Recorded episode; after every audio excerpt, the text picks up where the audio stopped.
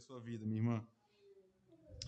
Queridos, tem um vídeo do Leandro Carnal, não sei se todos conhecem, mas ele tem um milhão, meus irmãos, um milhão e seiscentas mil visualizações e é sobre Hamlet, falando sobre Shakespeare.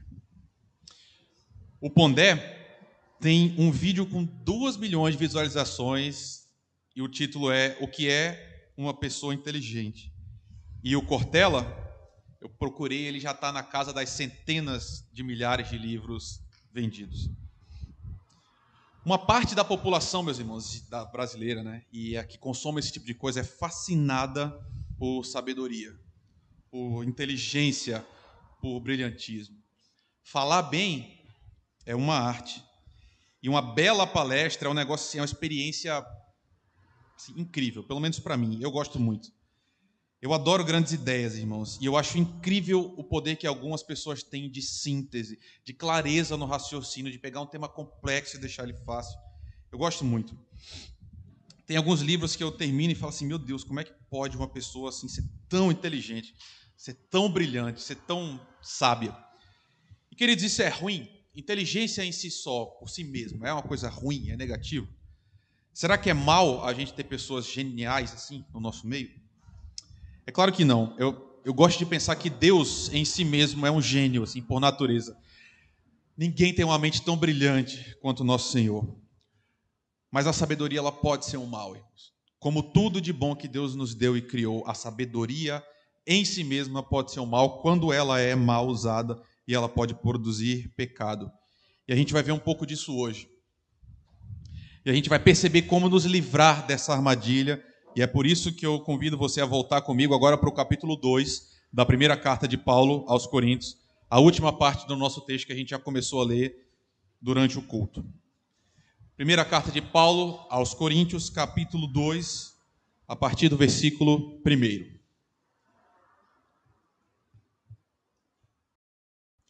1 Coríntios 2, 1. Eu mesmo, irmãos, quando estive entre vocês, não fui com discurso eloquente nem com muita sabedoria para lhes proclamar o mistério de Deus.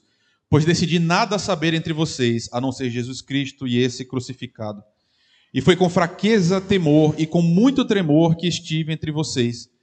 Minha mensagem e a minha pregação não consistiram em palavras persuasivas de sabedoria, mas em demonstração do poder do Espírito, para que a fé de vocês não se baseasse na sabedoria humana, mas no poder de Deus. Irmãos, a gente continua a nossa série de pregações em primeira aos Coríntios. Igreja, o projeto de Deus, né, o reino de Deus. O pano de fundo da pregação de hoje, irmãos, segue o mesmo da semana passada. A igreja de Corinto, uma igreja muito real, como a nossa, estava dividida em vários grupos. E pior do que em grupos, a gente viu na semana passada, eram facções. Uma facção vê a outra, enxerga a outra como um rival, como um oponente, como um inimigo.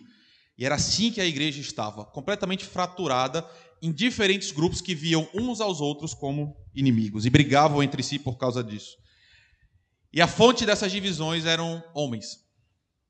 Eles se dividiam por causa dos líderes. Os líderes que passaram pela igreja, Paulo, que escreve a carta, que plantou, Apolo, que vem depois, que pregava muito bem, falava muito bem, Pedro, o, o apóstolo, que vivia em Jerusalém, e um grupo que se identificava como o grupo de Jesus. E Paulo continua refutando essa prática diabólica aqui agora, nesse trecho que a gente está lendo hoje. Isso começou no capítulo 1. Se você quiser acompanhar, a gente está ainda, capítulo 1, versículo 18. Ele começa com uma declaração muito contundente, irmãos. Ele diz: A mensagem da cruz é loucura.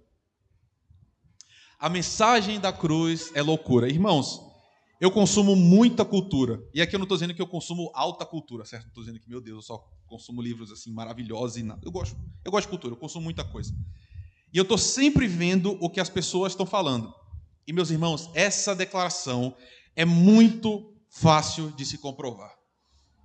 Há muito tempo atrás, bem antes de ir para o seminário, eu acho que eu nem era presbiteriano ainda, eu li um livro de Max Lucado e eu, ele citou uma coisa que eu achei tão impactante que me acompanha até hoje. Esse pastor, assim, os irmãos conhecem, né? Ele fez muito sucesso há um tempo atrás. Ele prega na igreja dele há anos. E especificamente lá nos Estados Unidos é muito comum a igreja assim como a nossa, o culto ser de manhã, o culto principal. E era um culto de Natal, era uma manhã de Natal. Então pense bem, uma, da, uma das principais datas da igreja cristã, você tem o pastor da igreja se preparando para ir até a igreja. Nesse momento ele para e pensa assim: é isso mesmo que eu vou pregar? É isso mesmo que eu vou dizer para as pessoas que é a verdade, essa história de um menino numa manjedoura? Será que eu acredito nisso mesmo, de verdade? Irmãos, esse pensamento já me ocorreu tantas vezes, eu como pastor. Eu no seminário, eu ir para seminário, eu penso, será que eu creio nisso de verdade mesmo? Porque eu leio muitas mulheres e homens que escrevem contra o cristianismo e falam contra o cristianismo.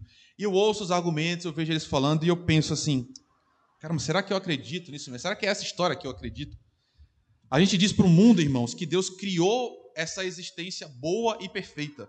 A gente diz que o homem caiu e que ele está eternamente condenado e que a chance da gente voltar desse mal, a gente reverter esse processo, é confiar na morte de um homem que nasceu numa manjedoura de um casal que não tinha relações sexuais. Esse homem morreu, ressuscitou e hoje ele vai. Um, um dia ele vai voltar para julgar vivos e mortos. A gente diz que essa mensagem é de um Deus homem que agora está sentado à direita de Deus Pai Todo-Poderoso, que criou o mundo todo com Sua palavra, que sangrou numa cruz e que teve suas mãos perfuradas. Eu e você hoje a gente diz para o mundo todo: essa é a história do mundo. Essa é a única história que existe. Irmãos, você crê mesmo nisso, sim? Você acredita nisso? Eu pergunto a mim mesmo: será que eu acredito nisso, irmão? Será que eu creio mesmo de verdade nessa história? Irmão, sabe qual é a resposta? Toda vez que eu repasso essa história na minha mente, toda vez que eu escuto um outro argumento contra o cristianismo, eu não sei o porquê. Eu não entendo o porquê. Mas é como se essa história tivesse gravada a fogo no meu coração. E eu sei que ela é a verdade suprema, eu sei que ela é real. Eu acredito em Jesus Cristo. Mas, meus irmãos, ninguém se convence dessa história pela mente. Ela até tem uma coerência interna, ela até se explica nos seus próprios termos. Mas é uma mensagem louca, irmãos, é uma loucura, é o que Paulo está dizendo. Loucura. Por que, que eu creio nela? Por que, que você crê nela? Versículo 18. Nós fazemos parte do grupo dos que estamos sendo salvos. Paulo fala que a salvação, apesar de ser um fato concreto e consumado, de uma forma misteriosa, ele continua sendo é, desenrolado nas nossas vidas. Eu e você estamos num processo de salvação. Então, dentro de mim e dentro de você está operando agora o próprio Espírito de Deus. E ele convence o seu coração e convence o meu que essa é a verdade. Você creu e continua crendo nessa loucura que é a mensagem da cruz. E para nós que cremos, ela é o poder de Deus, diz Paulo. Só que existe, irmãos, um segundo grupo.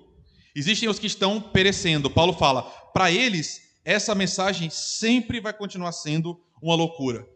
Vai ser uma história que vai inventada, criada para controlar a sociedade, né? ou então para dar uma certa esperança para aquelas pessoas que não têm. Os que se perdem eles sim se julgam os verdadeiros sábios. Eles olham a fé de cima para baixo e concluem que esse mundo é matéria. Só. E aí zombam da fé. Com isso, meus irmãos, eu quero dizer o seguinte: os grandes desse mundo, os sábios, os estudados, os, entendidos, que não creem na mensagem da pregação, olham para nós quase como pena. Nós somos pessoas frágeis, fracas e que precisam de mitos para poder suportar essa existência. Ou seja, nós somos os loucos. Paulo, né, desenrolando esse argumento, ele fala assim: onde é que está esse povo? Versículo 19, ele fala: onde eles estão? Onde está o sábio? Onde está o erudito? Onde está o questionador? Basicamente, o que ele está dizendo para esses irmãos que amavam os sábios, que amavam os filósofos, é: qual foi a conclusão que eles chegaram? No fim dessa, desse percurso investigativo, eles chegaram aonde? Meus irmãos, é impressionante. Isso é uma coisa que me impressiona muito. Até hoje, a humanidade não encontrou as grandes respostas para as grandes perguntas. Geração após geração passa e a gente continua fazendo as mesmas grandes perguntas. Por que, que o mundo é assim? De onde é que a gente veio? Para onde é que a gente vai? Por que, que existe alguma coisa ao invés de não existir nada? Nós estamos procurando essa mesma verdade E nenhum sistema filosófico do mundo consegue vencer o mal que existe dentro de nós.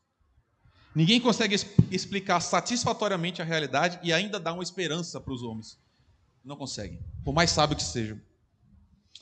Os que se julgam ser a própria sabedoria, Deus diz: para mim isso é loucura. Imaginar um mundo ideal sem Deus é loucura. E imaginar um mundo real, caótico, sem Deus também, e abraçar esse mundo triste, também é loucura. O caminho de Deus é um só: salvar aqueles que creem por meio, Paulo está dizendo, da loucura da pregação. E não parece, irmão, seja sincero, não parece que é meu loucura o que a gente está dizendo, eu estou aqui pregando para vocês uma mensagem apoteótica, gigante. Paulo está dizendo, essa pregação louca. Deus usa esse meio para salvar aqueles que creem. Um dia você ouviu essa mensagem, e, irmãos, isso é um mistério tão grande, tão grande. Um dia você ouviu essa mensagem e ela simplesmente fez sentido para você. Alguma coisa aconteceu no seu coração e dali para frente, Jesus Cristo se tornou para você a verdadeira sabedoria. O que é que faz alguém abandonar tudo e seguir um carpinteiro? Seguir um homem com essa mensagem. É o poder de Deus, é a sabedoria de Deus. Cristo crucificado, essa é a verdadeira sabedoria, é o ápice do conhecimento é a glória do mundo é o ponto central da história. No versículo 25, Paulo fala assim: Porque a loucura de Deus é mais sábia do que a sabedoria humana, e a fraqueza de Deus é mais forte do que a força do homem. O que, que Paulo está querendo dizer, irmãos? Ele está falando, Coríntios, vocês estão se dividindo porque vocês buscam esses sábios. Aqueles homens que amavam a filosofia, que amavam os eruditos, que amavam a produção de mentes brilhantes, transferiam agora para a igreja essa identificação com os líderes. Eles estavam discutindo, não, Paulo é mais sábio, não, Apolo é melhor, não, Pedro é melhor. O que Paulo está dizendo é: vocês erraram o ponto principal. Sem Jesus, toda proposta é loucura. A verdadeira sabedoria do mundo é Jesus Cristo. Então, como é que vocês podem querer usar esses critérios para escolher pregadores? E aqui está o problema central, né? Como é que vocês conseguem decidir, querer decidir quem prega melhor, baseado em sabedoria, baseado em eloquência, baseado em quem é mais inteligente, quem é mais brilhante? Olha no versículo 26, Paulo começa a dizer: Nem vocês são assim. Ele começa a perguntar assim: Quando Deus chamou vocês em Jesus Cristo, quantos de vocês eram sábios? Quantos de vocês eram poderosos? Quantos de vocês vieram de um nobre nascimento, de um bom berço? Irmãos, os coríntios valorizavam pessoas que desprezavam eles mesmos. Eles falam assim, gente, dentro de vocês não tem ninguém que é muito importante, muito grande. Não tem nenhum grande orador, não tem nenhum grande prêmio Nobel. Vocês são gente comum. Deus escolheu vocês. Gente simples. O coração de vocês está no lugar errado. Versículo 27. Deus escolheu o que para o mundo é loucura para envergonhar os sábios, e escolheu o que para o mundo é fraqueza para envergonhar o que é forte. Ele escolheu o que para o mundo é insignificante e desprezado e o que nada é, para reduzir a nada o que é, a fim de que ninguém se vanglorie diante dele. É, porém, por iniciativa dele que vocês estão em Jesus Cristo, o qual se tornou sabedoria de Deus para nós, isto é, justiça, santidade, redenção, para que, como está escrito, quem se gloriar, glorie-se só no Senhor. O que, Paulo está dizendo? Ele falou assim, gente, vocês eram gente simples, vocês não são sábios e vocês creram numa mensagem que é loucura para esses que vocês julgam sábios. E Jesus Cristo, agora que ele faz sentido para vocês, ele se tornou a sabedoria, que significa santidade, justiça e redenção. Para fechar o argumento, Paulo agora olha para ele mesmo. Isso foi a parte que a gente viu no versículo 2. Paulo plantou a própria igreja, ele era o pastor. Os coríntios creram no ministério e na palavra de Paulo através dessa, desses dois anos que ele passou lá. Eles só eram cristãos por causa de Paulo. E aí Paulo pergunta assim: gente, quando eu estava entre vocês, como é que eu agi? Ele diz no versículo 1, agora do capítulo 2: Eu não usei um discurso eloquente. E eu não usei sabedoria. Por quê, irmãos? Por que, que Paulo faz questão disso? Ele diz: Eu não quero saber nada além de Cristo e esse crucificado. É quase como se esse homem estivesse dizendo o seguinte: não importa nenhum outro conhecimento meu. Paulo era um cara é, erudito nos termos técnicos da palavra mesmo. Desde criança ele foi criado, ele diz, aos pés de Gamaliel, aquele homem estudou, ele era um dos principais dos fariseus, e ele tinha um repertório para abrir a boca e falar um monte de coisa, e todo mundo lá ficar super impressionado com ele. Mas quando ele aparece em Corinto para pregar, ele abandona tudo isso. Paulo está dizendo o seguinte: nada do que eu sei da vida, nada importa, a não ser uma coisa: Jesus Cristo e esse crucificado. A única sabedoria que eu tenho da parte de Deus é Jesus. Os coríntios, irmãos, amavam a retórica. Paulo diz que foi pregar a eles em temor, em fraqueza e muito tremor. E ele diz: Eu não usei, versículo 4, palavras persuasivas de sabedoria, mas eu demonstrei o poder do Espírito. E aí a gente termina o nosso texto de hoje com um ápice. 1 aos Coríntios, capítulo 2, versículo 5. Paulo fez tudo isso e falou tudo isso por um motivo só. O que eu quero é que a fé que vocês têm não se baseie na sabedoria humana, mas no poder de Deus. Irmãos, nós estamos falando aqui de uma coisa seríssima. Eu, quando Paulo fala que ele pregou em tremor e temor, irmãos, a gente conversa muito sobre isso. Esse púlpito aqui é muito perigoso, irmãos, porque é uma coisa muito séria que a gente está fazendo. A gente está falando da igreja de Deus. A mensagem série de mensagens é sobre a igreja. E nesse ponto tem duas, dois pilares: como é que os líderes devem se comportar e como é que os membros devem responder. Meus irmãos, esse púlpito, ele não é meu. A missão não é minha, a mensagem não é minha. A sua vida não é minha também. Jesus, olha que coisa forte. Jesus Cristo comprou você com o sangue dele. Ele decidiu morrer no seu lugar por você. Foi a ressurreição dele que abriu uma nova vida para você. Por isso que nesse púlpito aqui, independente de quem o ocupe, se for eu, um dos presbíteros, Reno, qualquer outra pessoa para ensinar, só tem lugar para uma mensagem. Qual é? Jesus Cristo e esse crucificado. É isso que Paulo está dizendo. Pode vir gente brilhante aqui, de abrir a boca e fazer. Nossa, a gente pode chamar o próprio carnal aqui e falar coisa maravilhosa. Irmãos, a pessoa mais sábia do mundo não tem nada a nos dizer nesse púlpito, se não for Jesus Cristo e esse crucificado. É uma mensagem só. Toda semana é uma mensagem só. Jesus Cristo, esse crucificado. A gente fala sobre muitas coisas, a gente fala sobre família, hoje a gente falou sobre relações de trabalho, mas tudo isso está baseado e ancorado nessa mensagem, nesse momento, nessa cena, um homem pendurado no madeiro. Então, não interessa para você o que, que eu penso sobre política. Não interessa para você tudo que eu já estudei sobre engenharia. Pouco importa para você qual foi o último grande livro que eu li. Tudo isso, irmãos. Paulo fala lá na frente, eu acho que é em 2 Coríntios, ele fala: todo o meu conhecimento. A, a, desculpa a franqueza, certo? Mas a linguagem original da Bíblia, Paulo é muito forte. Ele fala: tudo isso é esterco. Não serve para nada. Porque a única coisa que importa é Jesus Cristo e esse crucificado. Toda boa ciência, irmãos, vem de Deus. Eu adoro estudar. Eu acho que eu vou morrer estudando. Mas isso não importa aqui. A única utilidade do meu estudo para cá, para esse momento, para a igreja, é se tudo isso apontar para Jesus Cristo e Ele crucificado. Essa foi a minha parte, mas também tem a parte de vocês, dos membros da igreja, que Paulo fala é também para os membros. Ele diz: você não pode e não deve usar critérios humanos para dividir a igreja de Deus. Meus irmãos, pouco importa se o pregador X, Y ou Z é mais inteligente, se ele é mais eloquente, se ele é muito fera. Não importa isso, irmãos. O que importa é a mensagem: Jesus Cristo e esse crucificado. Sempre. Só serve. Se, se os pastores estiverem fazendo com que essa palavra seja proclamada, eles estão cumprindo o seu papel. Se não, é, é, é nada, irmãos. É vento. É perda de tempo. É igual aquele salmo que diz. É um salmo que diz? Que é um símbolo que retine? Não lembro. Enfim, Som, é som, é nada. É um prato fazendo barulho. Nada mais. Alguém me corrija aí depois. Depois vocês olham na Bíblia e me lembram, tá? Eu acho que todos vocês já ouviram aquela piada, né? Que é uma meio anedota. Que alguém chega e fala assim: Nossa, a pregação hoje foi maravilhosa. E aí você pergunta: ah, Foi? O que, que o pastor pregou? A pessoa fala: Não entendi nada, eu não sei, mas foi uma bênção. Meus irmãos, parece bobo isso, mas não é. Se você entra em qualquer lugar de qualquer púlpito de alguém falando sobre Jesus Cristo e você sai sem entender Jesus Cristo e sem amar mais Jesus Cristo, foi barulho. Barulho. Ah, 1 Coríntios, capítulo 13.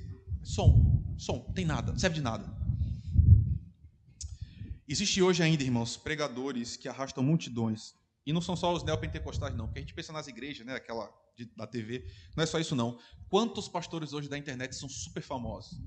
Não sei quantos milhões de pessoas atrás dele. E eles falam de tudo. Que eu acaba chegando para mim, né? As pessoas pedem minha opinião. Eles falam de tudo. Eles falam assim: ah, como é, como é ter mover montanhas? Ou então, como superar os seus traumas do passado? Como fechar as, as feridas antigas e coisas assim. E aí você vê as pessoas chorando, um negócio muito emotivo e tal. Irmãos, tudo isso é importante. Tudo isso faz parte da mensagem. Jesus Cristo toca nessas áreas. Mas eu quero dizer para você, meu irmão, minha irmã, não importa o melhor pregador do Brasil, a melhor pregadora do Brasil, simplesmente não importa se elas não estiverem proclamando no fim das coisas Jesus Cristo e esse crucificado. Eu, e por que eu estou falando com tanta ênfase? Irmãos, essa mensagem é absolutamente escandalosa. Se você parar para pensar até hoje, é uma mensagem que choca a gente. Pregaram um homem, pregaram é pegaram um prego, enfiaram nas mãos dele, nos pés dele, até ele morrer numa cruz. E é por causa dele que a gente é salvo. Essa é a mensagem. E toda mensagem que maquia, que, que suaviza isso, é uma perversão do evangelho, irmãos. Oh, meus irmãos, eu não quero estar aqui para impressionar vocês. No dia que eu entrar aqui e quiser impressionar vocês, com o que eu sei, eu vou estar traindo o meu Senhor.